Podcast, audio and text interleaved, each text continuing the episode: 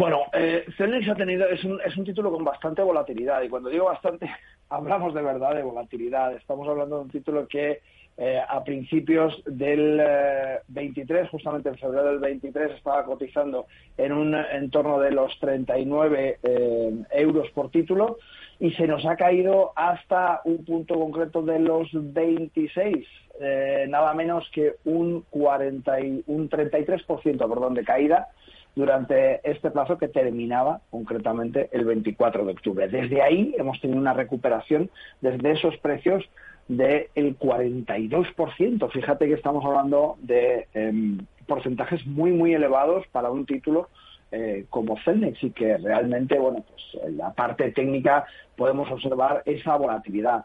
En la parte fundamental, pues básicamente se encuentra un poco en... Eh, en una encrucijada viendo cómo se maneja dentro de, esa, de ese negocio internacional, puesto que eh, un importante grupo estadounidense, SBA en concreto, su expansión un poco hacia Europa, ha decidido pujar por las torres que Cenex tiene en Irlanda y ha ofrecido eh, mil millones, nada menos. Así que, bueno, en principio eh, hay distintos grupos interesados, pero desde luego podría ser mm. muy interesante por parte de, de Cenex tomar ese, ese capital para aplacar un poco la situación en la que se encuentra, que es un sesgo bastante bajista, ¿no? En este momento nos encontramos mm. cotizando en los 33,18 y bueno, pues esa inyección de mil millones eh, que se comenta desde Reuters que podría realizarse bien por SBA, bien por uh, Phoenix O bien por uh, alguna otra de las compañías que está empujando sería desde luego un, un flotador para Celnex.